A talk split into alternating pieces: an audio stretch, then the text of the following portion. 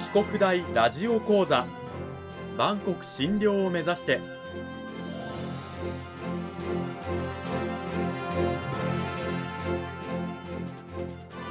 番組タイトルにある「万国診療」とは世界の架け橋を意味する言葉です。この番組はアジアの十字路に位置するここ沖縄にある沖縄国際大学で日々どのような研究や教育が行われているのかを発信していく番組です。案内人はラジオ沖縄アナウンサー小橋川響が務めます。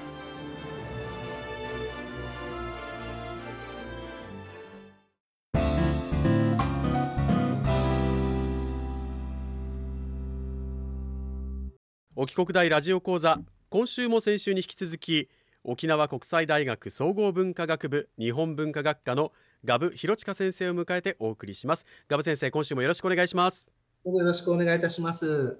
さて講義タイトルは琉球王国時代の史資料などから見える琉球舞踊組踊りについてということなんですがまず今週の内容に入る前に先週のおさらいに行きましょう。そもそも琉球舞踊とは何かということで琉球舞踊というのは、まあ、沖縄琉球で継承されている舞踊の名称その中でも古典舞踊象踊り創作舞踊の3つに分類されています。で古典舞踊というのは琉球王国時代に創作されたもので殺法師いわゆる中国の皇帝の使者をもてなすために創作された踊り。そして象踊りというのが琉球処分から戦前にかけて商業演劇の場で創作されたとされるもの。そして3つ目が創作舞踊ということでこれはまあ戦後の琉球舞踊家によって創作された最も新しいジャンルの琉球舞踊です。さあそんな中で琉球舞踊で最も有名なものタイトルといえばやはりカジャディ風だと思うんですがこのカジャディ風は古典舞踊。その中でも老人踊りというものに分類されます、今あの我々カジャディ風というとね、まあ、音楽が鳴ってこう舞台袖から踊り手が出てきてというようなイメージがあるんですが昔はその前に大きなおじいちゃんの工場があったつまり、まあ、セリフがあったんですねやる前にカジャディ風の前に。でこれがどんなセリフなのかというと、まあ、我々は非常にこう長生きをしていて長寿で子孫もこれだけたくさんいますよというような内容の工場これを国王や札幌市の前でやってからカジャディ風の踊りが始まってた。でなぜそんなことを国王や札幌市の前でやるかというと、まあ、長寿であることということは非常にめでたいことでありまた子孫が繁栄しているということもこれもまためでたいこと。それを訴えています。でなぜ訴えたのか。実は中国には五代堂々というですね、えー、言葉がありましてこれは、えーまあ、子孫が何代もの子孫が、まあ、5代もの子孫が同じ場所に会するいるということが非常にめでたい子孫繁栄の象徴ですよという意味の言葉で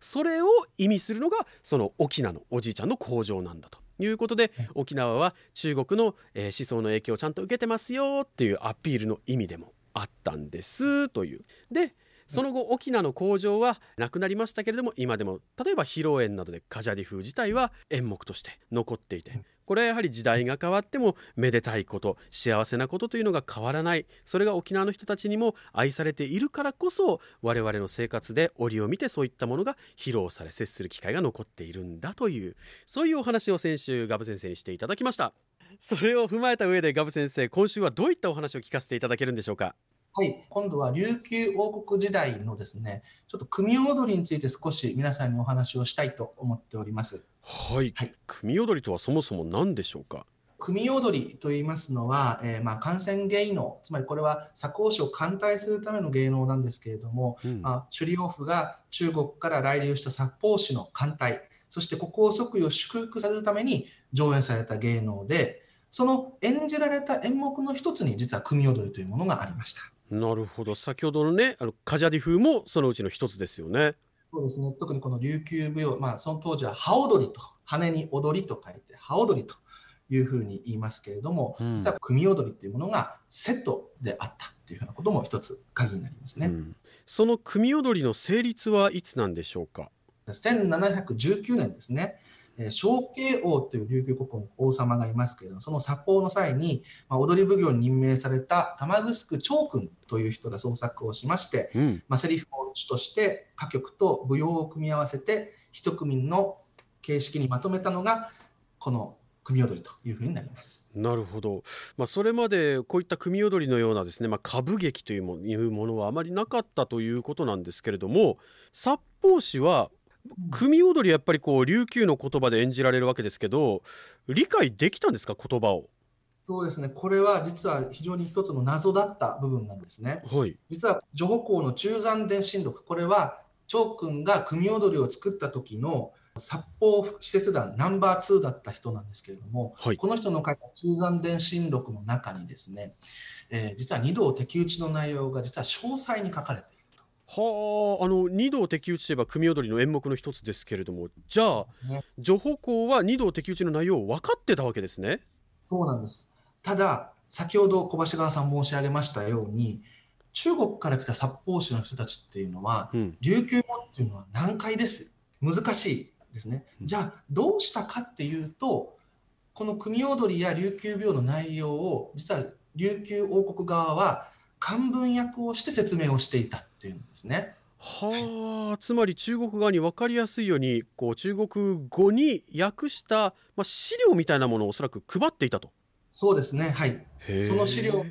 実際に那覇市歴史博物館の小家文書というところに収められています。そうまでして琉球王府が、まあ、札幌市にこう組踊りを見せた理由というのは何だったんでしょうか？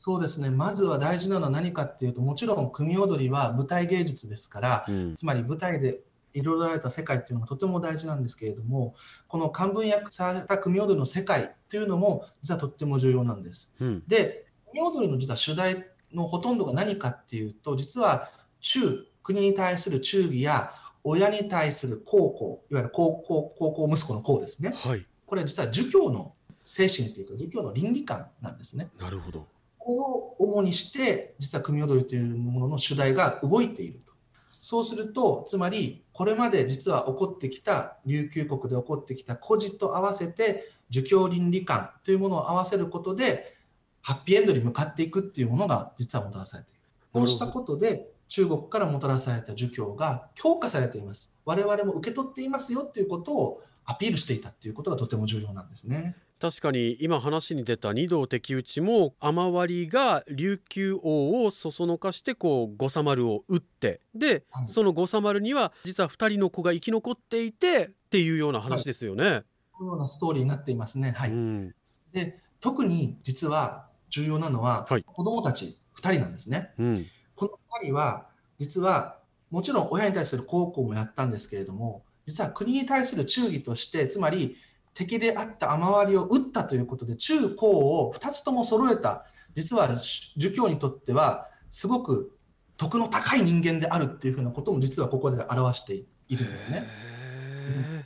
なるほど、まあ、琉球は中国の考えをしっかりと理解していますよっていう、まあ、外交戦略といいますか沖縄の琉球のイメージ戦略をまあ中国に取ってたと。そうですね特にこのいわゆる組踊りという演劇を通した中でただ単純にその組踊りをエンターテインメントとして喜ばせる楽しませるで終わるんじゃなくて、うん、解説書をきちんと用いたことで先ほども繰り返しになりますけれども儒教的な要素も含めて自分たちがここまできちんと儒教中国の影響を受けているんだよということをアピールするというふうなことが実はこの解説書の中にかなり盛り込まれているわけですね。それを札幌市もしっかりと感じ取っていたからこそ情報校はその、まあ、組踊りの内容をやっぱり書き残したわけですよね。可能性は非常に高いと思います。うんなるほどね、まあ、もちろん組踊りの中には日本のね、まあ、劇って言いますかの要素も確か入ってましたけれどもそれと中国の、まあ、教えとかを融合した琉球独自の文化として、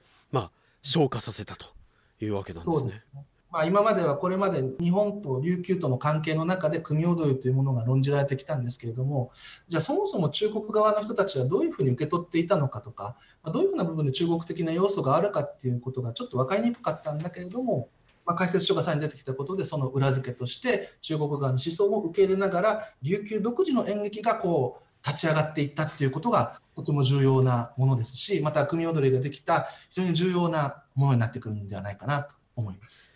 こう組踊りの成立の過程に見える当時の琉球のこの思惑みたいなものを先生から聞きましたけどなんかこういろいろと政治的なものがあったりとかしたんだなっていう面白さが見えてきますね。